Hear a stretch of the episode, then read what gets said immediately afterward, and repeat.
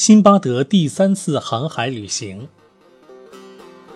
航海家辛巴德开口说道：“诸位兄弟，请听我对你们讲述我第三次航海的故事。它比前两次航海的经历更为离奇和引人入胜。安拉在冥冥之中最清楚，裁决也最英明。我第二次航海归来，兴高采烈，心情格外舒畅，经历千难万险，平安归来，焉能不高兴？正像我昨天同你们所说的那样。”我第二次航海满载而归，带回来大量钱财。安拉对我失去的东西给予了充分的补偿，我心满意足，逍遥自在地在巴格达住了一段时间。接着便又想外出旅行散心。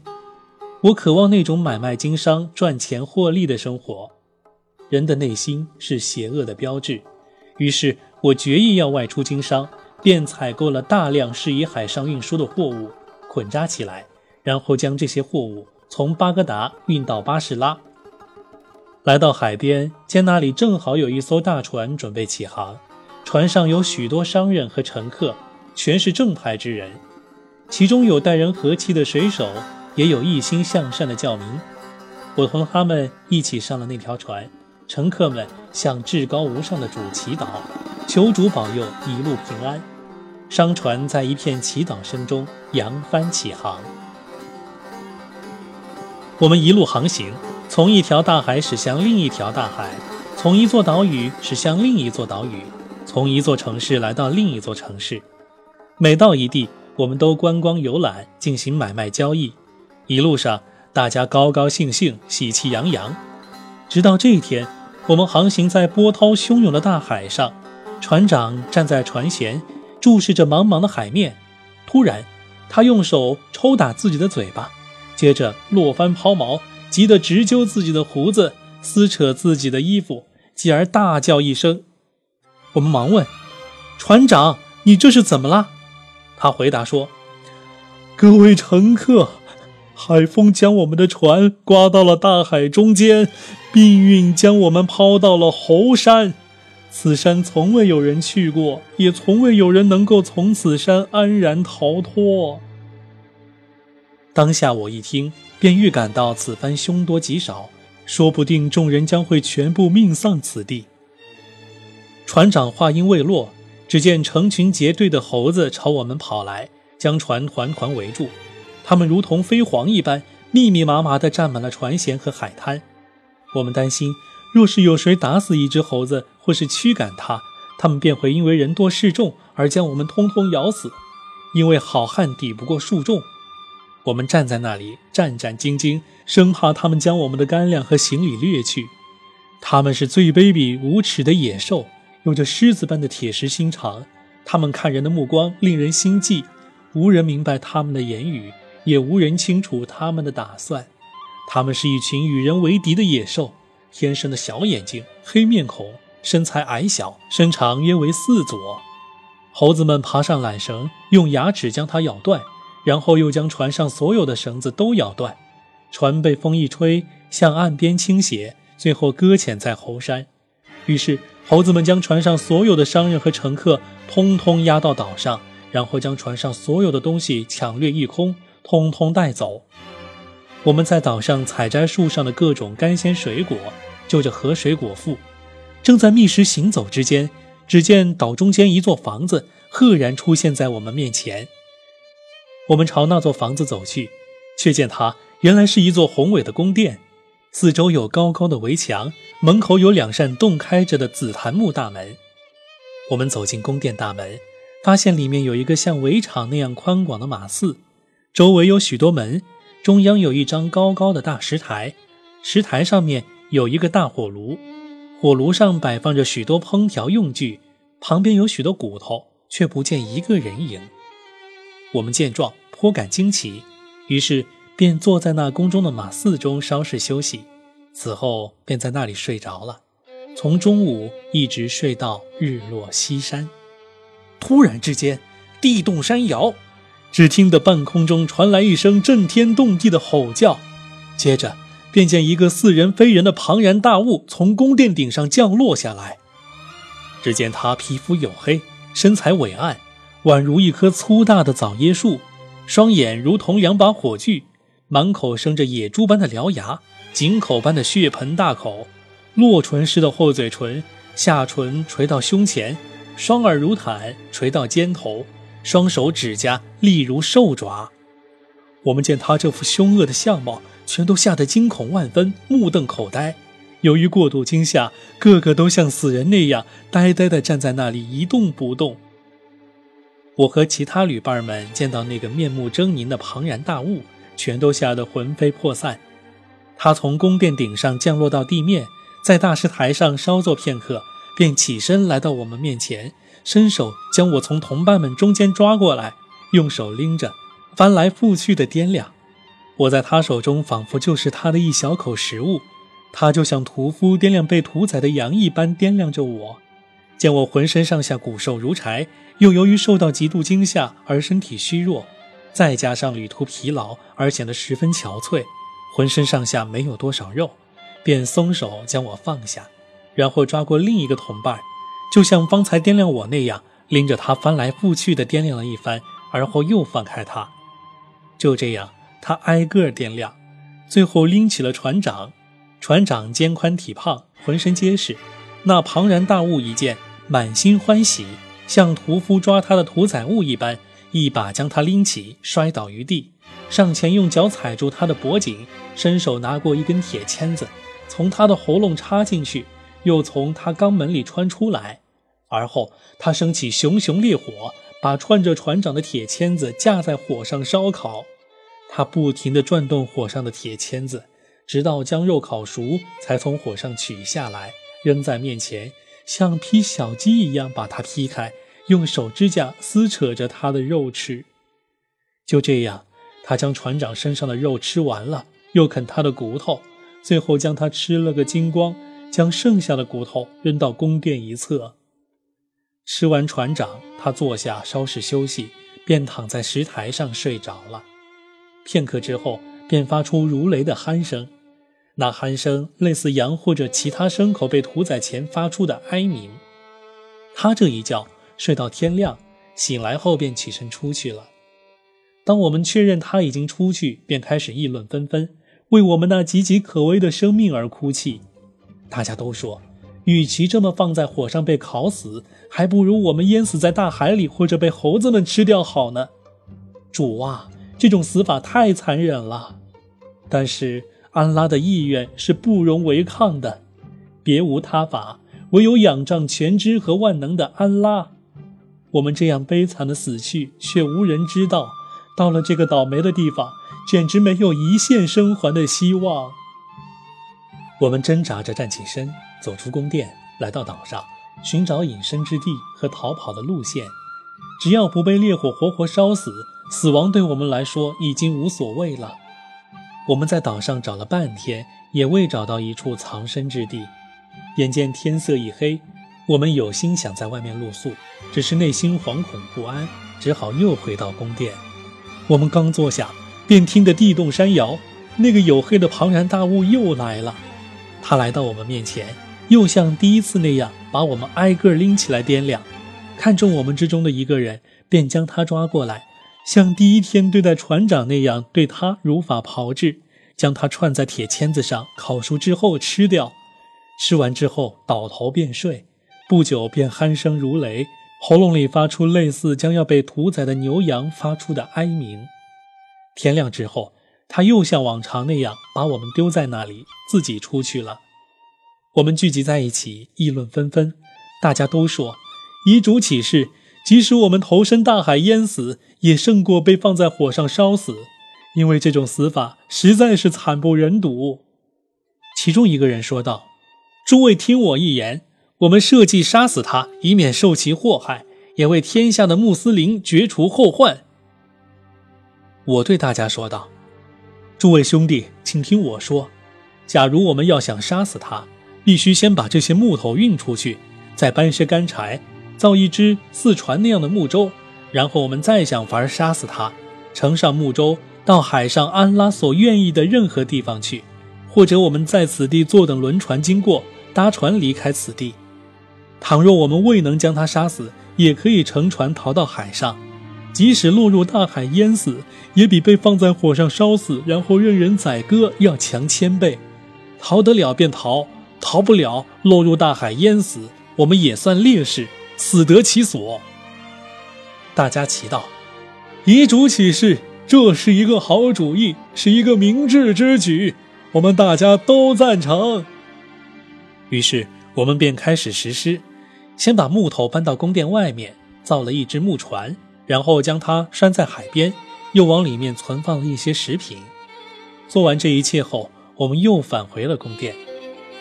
入夜时分，突然一阵地动山摇，那个黝黑的庞然大物，像一只惯于咬人的疯狗，又来到了这里，然后又把我们挨个拎起来掂量，最后看中我们其中一个人，便把他抓过去，像对待前两个人那样如法炮制。那个黝黑的庞然大物吃掉我们那位伙伴之后，便在石台上睡去。片刻之后，便鼾声如雷。我们悄悄起身，拿过两根竖在那里的铁签，放到熊熊燃烧的火上烧，直烧得红如炭火。我们紧紧握着两根铁签，直到鼾声如雷的庞然大物面前，趁他熟睡之机，对准他的双眼，大家一起用力狠狠戳了下去。那两根铁签深深地戳进他的双眼，他双眼登时便瞎了，随大叫一声，震天动地，吓得我们胆战心惊。那庞然大物强忍着剧痛，从石台上站起来，四下摸索我们，我们则左闪右躲。他眼睛已瞎，看不见我们，但我们却惊恐万状。当时料定在劫难逃，此番必死无疑，对逃脱已经绝望。不料，那庞然大物却朝大门走去，摸摸索索地出了大门，一阵狂吼，把我们脚下的地面震得发抖。我们见状，全都吓破了胆儿。他出了宫殿，绕来绕去，越绕离我们越远，最后渐渐远去。少卿，他带着一个雌性的庞然大物又返回来了。那雌性庞然大物比他块头还大，也比他更野蛮。当我们见他返身回来，还带来一个比他更凶恶的同伴，不由得心惊胆战。我们刚一看见他们露面，便马上站起来，奔跑到海边，解开我们拴在那里的木船，推入海中，然后迅速跳上船，奋力划动。那两个庞然大物每个拿着一块巨石，见我们上船逃跑，便用巨石朝我们打来。我们之中绝大多数人都被他们的巨石砸死了。只剩下我同另外两个人侥幸逃脱，最后木船载着我们来到一座海岛，于是我们弃船上岸。我们在岛上走啊走啊，一直走到太阳落山。这时夜幕已经开始降临，我们饥饿难当，又累又乏，便躺在地上休息，于是就这样睡着了。睡了没有多长时间，我们从睡梦中惊醒。突然发现一条又粗又长的巨蟒将我们围在中间，只见它体型庞大，腹大无比。突然，它朝我们之中的一个人袭来，一口便生生将他连头带肩吞进去，接着又将他身体剩余的部分吞入腹中。我们听到同伴的骨骼在巨蟒腹中被挤压得咯咯作响，其状惨不忍睹。那巨蟒吞掉我们一个伙伴后。便离去了。我们亲眼目睹了这一惨状，吓得魂飞魄散，既为我们难以自保的生命而焦心，又为失去同伴而悲伤，心中暗想：天哪，这事情太离奇古怪了！每一种死法都比前一种死法更为惨烈。我们刚刚庆幸自己摆脱了那个黝黑的庞然大物的魔爪，还没高兴完，又遇上了这条狠毒的巨蟒。别无他法，唯有仰仗安拉，听天由命了。主啊，我们摆脱了那个黝黑的庞然大物，又侥幸没有淹死在大海之中。如今又遇上了这条无比惨毒的巨蟒，我们该怎样摆脱面前这场灾难呢？我们站起身来，在岛上无精打采地行走着，饿了便吃树上的果实，渴了便喝小河中的流水。就这样一直挨到天黑，看到附近有一棵很高的大树，便攀了上去，打算在树上过夜。我比同伴攀得更高些，伏在一根又粗又大的树枝上。夜幕降临，天地间一片黑暗。那条巨蟒又来了，它左右环顾，而后径直朝我们所在的那棵大树爬过去。它跑到树上，来到我的同伴跟前，一口将它连头带肩吞了下去，然后口中吞着它在树上缠绕。我真真切切地听到它的骨骼在蟒蛇腹中被挤压得咯咯作响，而后便见蟒蛇将它全部吞进腹中。这一切都是我亲眼目睹。蟒蛇吞吃了我的同伴之后，便爬下树，扬长而去。那一夜，我就吓得趴在树上，一动也不敢动。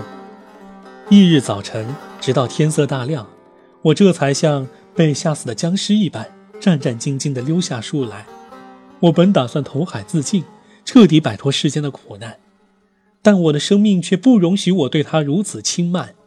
因为生命是宝贵的，于是我找来一些宽木板，横着绑在脚上一块儿，然后在胸前、胸后和左右两斜分别竖着绑上一块，末了又像在脚上那样，在头顶上横着绑上一块又宽又大的厚木板。这样，我整个人便置身于木板中间，那些木板从四面环绕着我。我将那些木板捆牢，然后便整个的躺在地上。我睡在那些木板中间，宛如睡在笼子里一样。入夜，那条蟒蛇又像往常那样来了。它望见我，便朝我爬来。但我置身于木板之中，四周有厚厚的木板环绕，它围着我转来转去，却无法接近我。我被吓得像死人一般，瞪大眼睛看着它。那蟒蛇一会儿离我而去，一会儿又折身返回，如此这般反反复复。每当他欲接近我，将我吞掉，那些紧紧绑在我身上的木板便将它挡住。这样，从日落一直相持到黎明。天亮之后，太阳升起，那蟒蛇这才悻悻离去。蟒蛇走后，我伸手解开紧紧捆在身上的那些木板，被那条可恶的蟒蛇折腾了一夜，早已吓得要死。我强撑着站起身来，向前走去，一直走到岛的尽头。我朝海面上望去，只见远方有一只船正在波涛汹涌的大海中破浪前行。我赶忙抄起一根大树枝，一边对船上的人大声喊叫，一边朝他们挥舞着树枝。他们看到我这边的动静，都说：“我们一定要看看那到底是什么，说不定那是人。”他们将船驶近我，听到了我对他们的呼叫声，便来到我身边，将我搭救到船上。询问我的来历，我便将我的遭遇和遇到的惊险从头至尾讲给了他们听。他们听罢大为惊讶，而后他们给我拿来衣服，让我穿上遮体。接着他们给我拿来一些干粮，我便狼吞虎咽地大吃起来。吃饱之后，他们又给我端来清凉的淡水，喝下之后，精神为之一爽，心情无比舒畅。吃饱喝足之后。我在船上安然将息了一段时间，精力恢复如前，是至高无上的主给了我第二次生命。于是我赞美至高无上的安拉，感激他赐予我浩荡宏恩。我原来以为自己此番必死无疑，却蒙安拉暗佑，死里逃生。如今精力和体力恢复如初，而我却不敢相信这一切是真的，仿佛觉得自己身处梦中。我们继续在海上航行，托至高无上的安拉之福，我们一路顺风，来到一座名叫塞拉西塔的海岛。船长便在岛边停船靠岸，所有的商人全都下船登上海岛。船长望着我说道：“你听我说句话，你是一个身无分文、穷困潦倒的异乡人。你告诉我们，你经受了许多大难。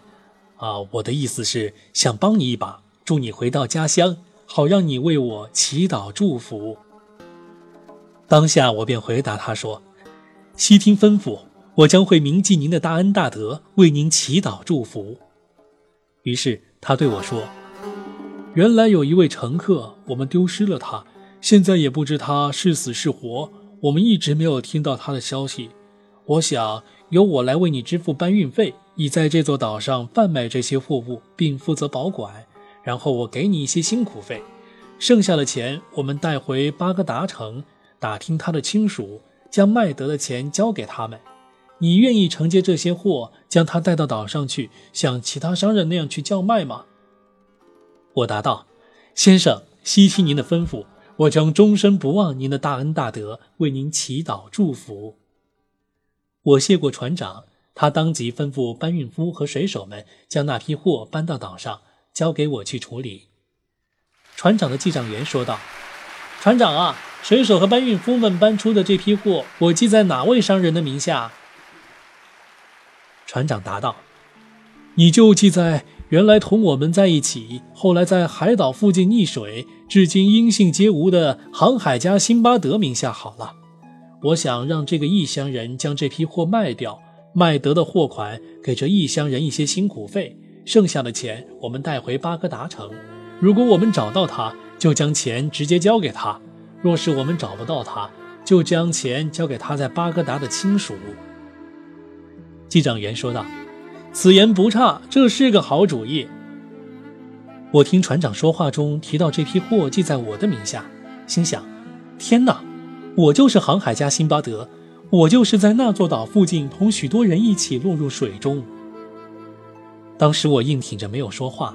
等商人全都上船，聚集在一起，谈论和回忆买卖交易的时光，我走到船长面前，对他说道：“船长啊，你可知道你让我代卖的这批货的主人情况如何吗？”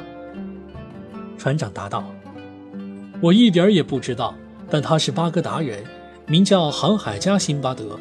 途中我们在一个海岛停泊，许多乘客落入海中，他同他们一起失踪了。”至今没有他的消息。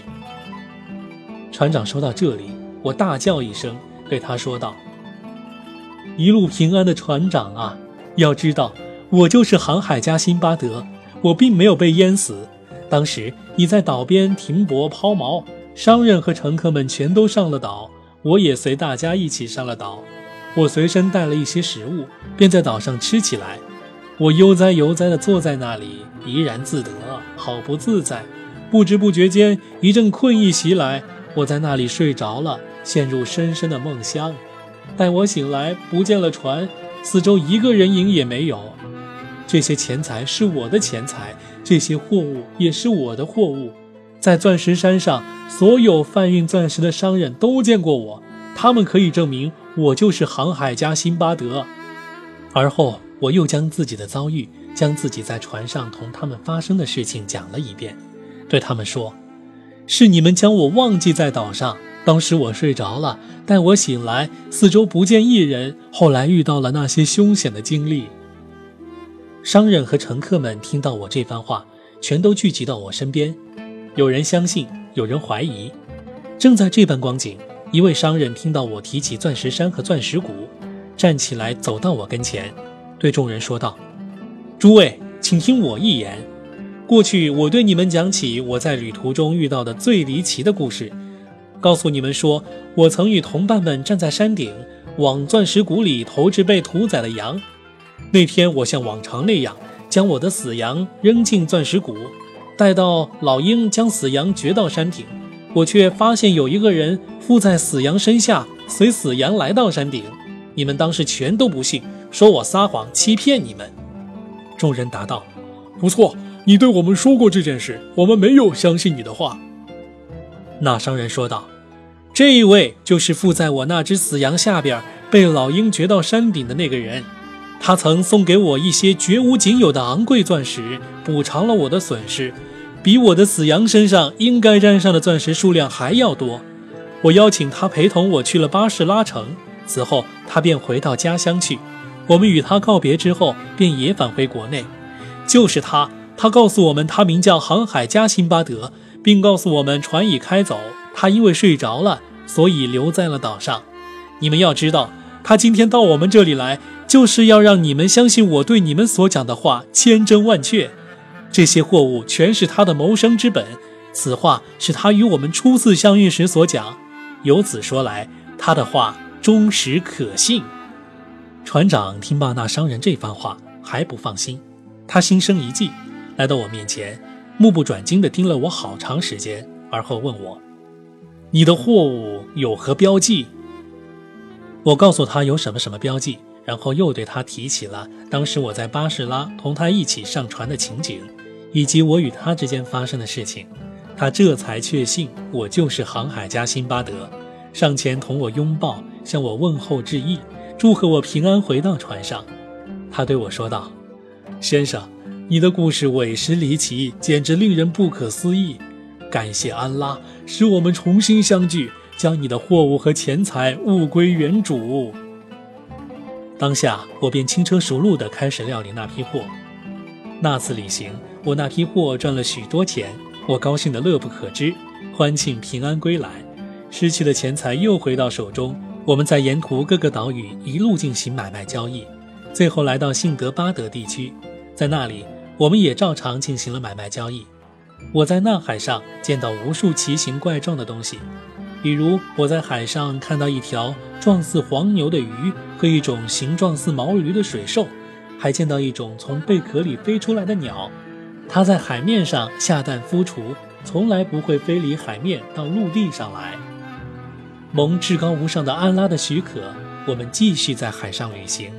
天公作美，我们一路顺风行舟，不日来到巴士拉。我在巴士拉小住几日，然后前往巴格达。进了巴格达，我径直朝我家所在的街区奔去。走进家门，见到亲友，一一向他们问好。平安归来，回到祖国，见到亲人，见到生我养我的城市和故乡，我心花怒放。我向孤儿和寡妇们大量施舍与馈赠，还给他们置买了衣服。我将同伴和朋友们邀到一起，吃喝玩乐，尽情享受。就这样，我终日和朋友们吃喝玩乐，喝美酒，食佳肴，醉心享受。同时还广为交际，滥交朋友，将旅途中遇到的所有艰险和经历的所有苦难，通通忘到脑后。因为这次旅行，我赚了数不胜数的钱财。这就是我此次旅行亲眼见到和亲身经历的最离奇的故事。如蒙至高无上的主允许，明天你再到我这里来，听我对你讲述第四次旅行的故事。而后，航海家辛巴德吩咐手下。像往常那样送给脚夫辛巴德一百密斯卡尔黄金。接着，航海家辛巴德吩咐大摆宴席，在座的朋友们都怀着惊讶不已的心情，同航海家辛巴德共进晚餐。吃罢晚宴，大家都回去了。脚夫辛巴德拿上航海家辛巴德赏给他的黄金，怀着惊讶不已的心情回家睡觉去了。翌日天亮，脚夫辛巴德起床之后做了晨礼。便朝航海家辛巴德的家中走去，来到他跟前，向他问候致意。航海家辛巴德满心欢喜地迎接了他，让他坐下，等待其他朋友到来。少卿，大家陆续到齐，佣人端来饭菜，于是他们便一起吃喝。吃饱喝足之后，航海家辛巴德便开始对众人讲述他第四次航海的故事。